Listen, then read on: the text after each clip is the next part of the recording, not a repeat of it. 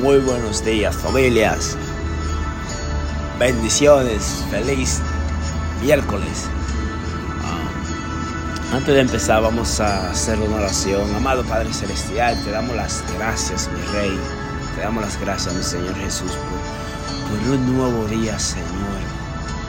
Gracias, Padre, porque tú demuestras tu amor cada mañana en nosotros, Señor, que nos das una nueva oportunidad, Señor, donde tú nos muestras tu camino, Señor, donde tú nos muestras, Señor, qué debemos de hacer, Señor, para tener éxito en nuestras vidas, para tener éxito en nuestras familias, para tener éxito en nuestro matrimonio, para tener éxito en nuestras finanzas, Señor. Gracias, Padre, porque tú nos das, Señor, cada uno la misma cantidad de tiempo, Señor. Tú nos das 24 horas, Señor.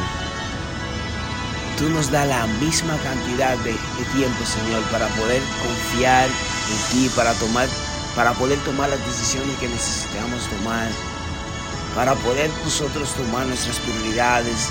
Gracias, Padre, porque tú eres consistente, Señor, porque tú eres persistente, mi Rey, porque tú solo, Dios, eres santo santo y santo.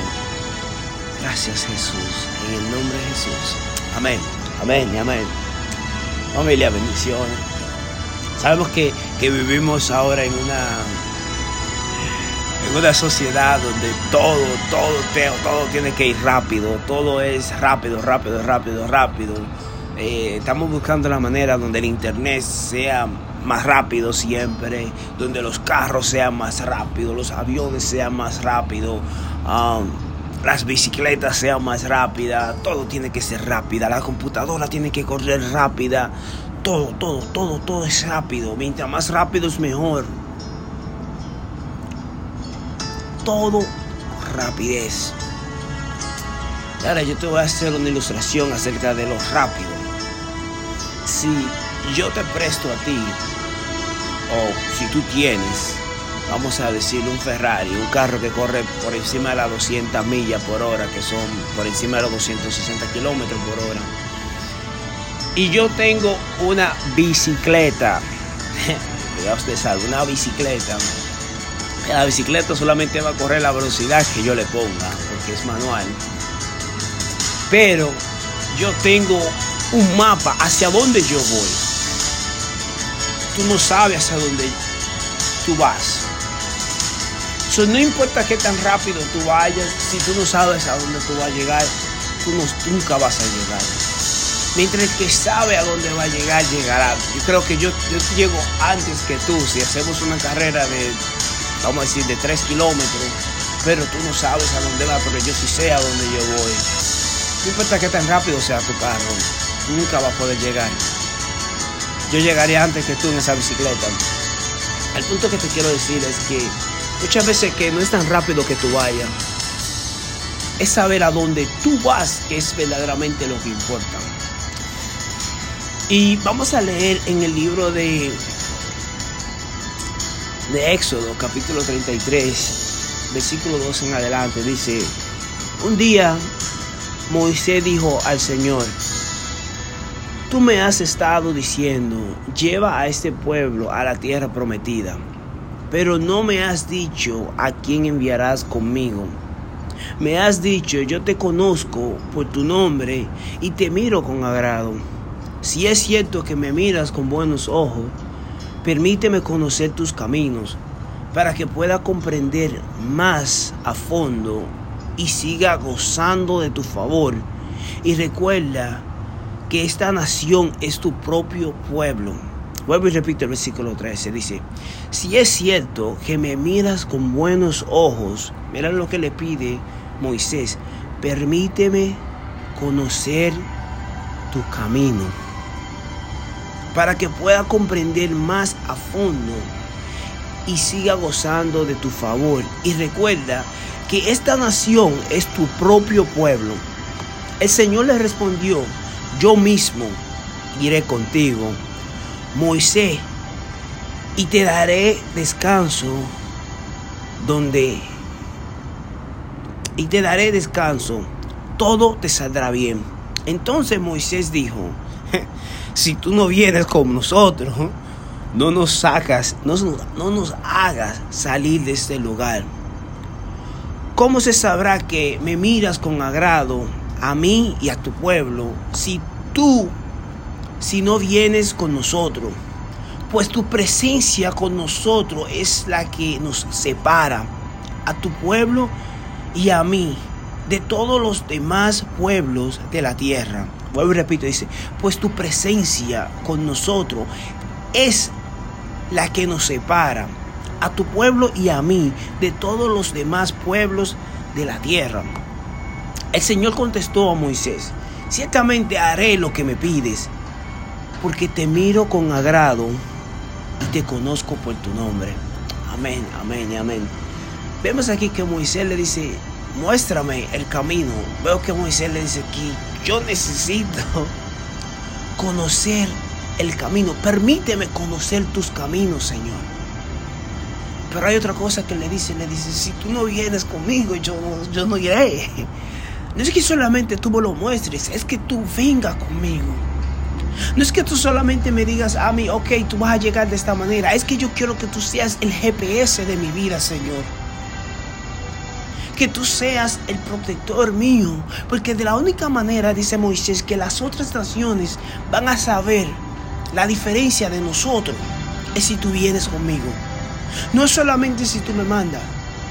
Y, hay, tantas personas que dicen, yo quiero saber lo que Dios dice para yo ser exitoso, pero yo no quiero a Dios en mi éxito. Yo quiero saber lo que Dios dice para yo encontrar a, esa pareja que, que yo anhelo, pero yo no quiero a Dios en mi pareja, en mi relación. Yo quiero a Dios que me diga cómo yo me puedo hacer rico pero yo no quiero que Dios sea parte de mi riqueza. Yo quiero que Dios me diga cómo, cómo yo puedo abrir este negocio y me dé la sabiduría, pero yo no quiero a Dios en mi negocio. Y tú dirás, sí, no, yo no creo que la gente lo dice con sus palabras. No, no, la gente literalmente lo dice con sus acciones. Porque cuando, cuando quieres a Dios en tu vida, tú le dirás a Dios lo que le dijo Moisés. Dios, si tú no vienes conmigo, yo no quiero.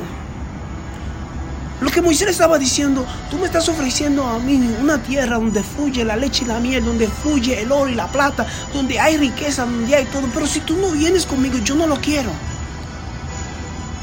Yo no quiero que tú me des la llave del Ferrari si tú no te vas a sentar conmigo a mi lado.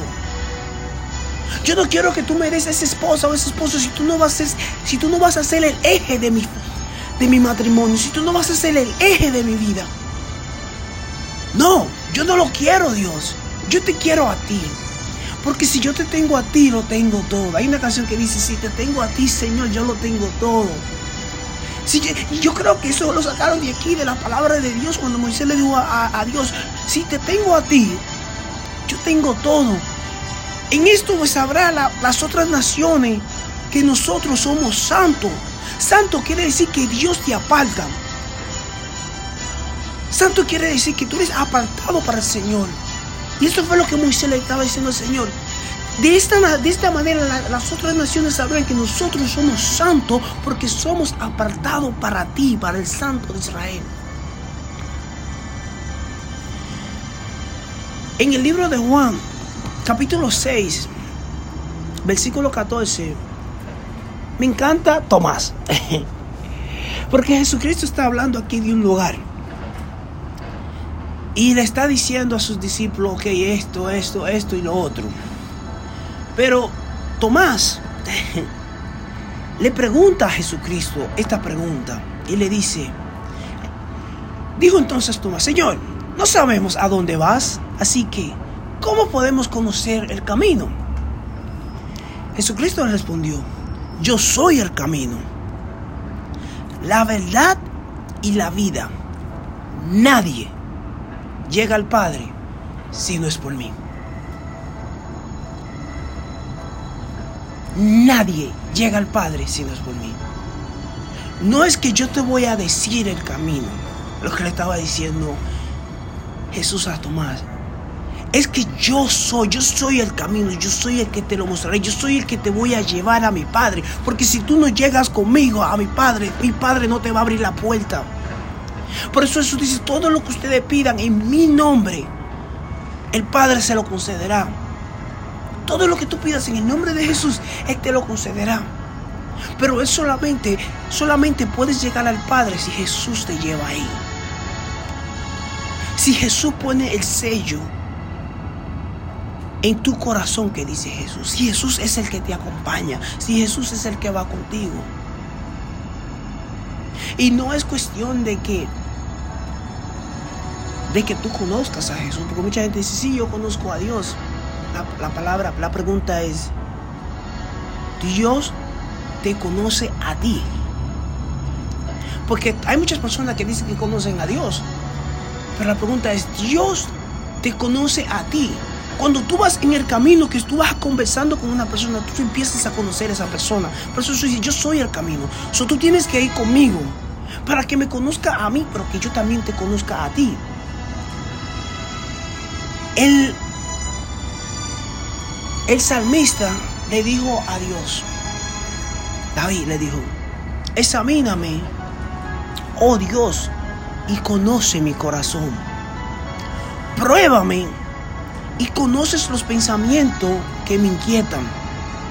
Señálame cualquier cosa en mí que te ofenda y guíame por el camino de la vida. Aquí lo que el salmista le estaba diciendo, conóceme a mí, Señor. Conóceme quién yo soy.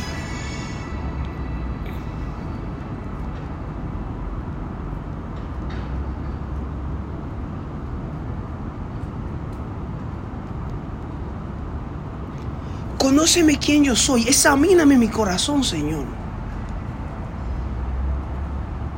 Aquí no solamente era cuestión de que David conocía a Dios. Es que le decía a Dios, Dios, examíname, conóceme, porque yo quiero ser de tu agrado. Examíname, conoce mi corazón, pruébame, conoce los pensamientos que me inquietas.